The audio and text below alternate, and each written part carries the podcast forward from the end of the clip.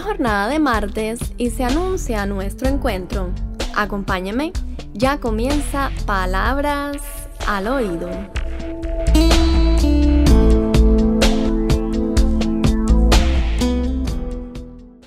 Faltan pocas horas para celebrar el día de nuestra patrona, la Virgen de la Caridad del Cobre.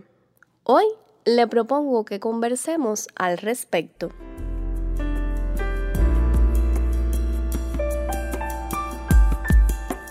Por segundo año consecutivo, la pandemia del COVID-19 nos ha obligado a abstenernos de participar en las multitudinarias peregrinaciones de la Virgen que tradicionalmente se celebran en todo el archipiélago. Y es que podemos afirmar que casi todos los cubanos profesan su fe en ella, por lo que no es de extrañar que muchos llevemos con orgullo su nombre. ¿Cuántas noches marianas se han celebrado para preparar esta gran festividad que se conmemora el 8 de septiembre? Sin dudas, usted habrá participado al menos en una. Realice un balance de su vida durante este último año.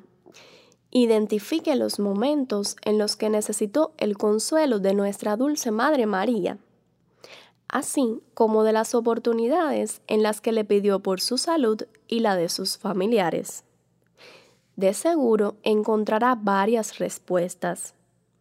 En ese caso, prepare una oración para agradecerle. No importa en qué parte del mundo se encuentre y qué nombre la represente. Si usted es cubano, no deje de celebrar este 8 de septiembre. Recuerde que la Virgen de la Caridad representa la concordia, la comprensión y el amor hágase un vivo ejemplo de estos valores.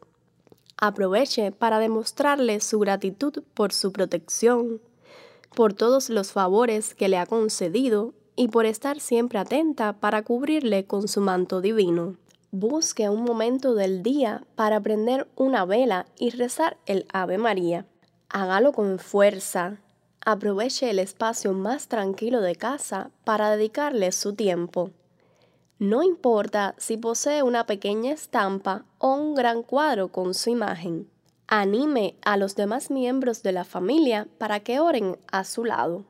No olvide la historia de María, vivo ejemplo de sacrificio, de respeto, entrega y amor incondicionales, quien no titubeó ni faltó a su promesa incluso en el momento más difícil al pie de la cruz cuando su amado Hijo nos la entregara.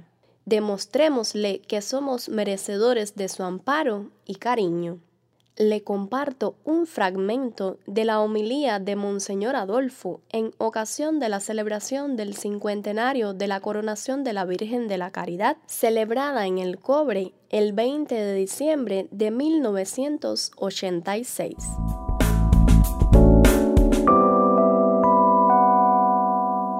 Con la oración mariana más antigua que conoce la Iglesia, nos volvemos hacia ti, que eres la gloria, eres el gozo, eres el honor de nuestro pueblo, y te decimos, a tu amparo y protección, Madre de Dios, acudimos. No desprecies nuestras súplicas, y de todos los peligros Virgen gloriosa y bendita, defiende siempre a tus hijos.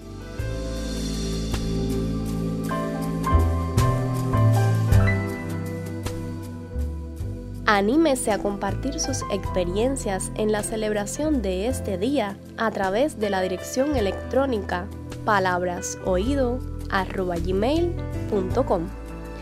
La invitación se mantiene para que el próximo martes nos siga a través de nuestras plataformas, pues querrá escuchar palabras al oído.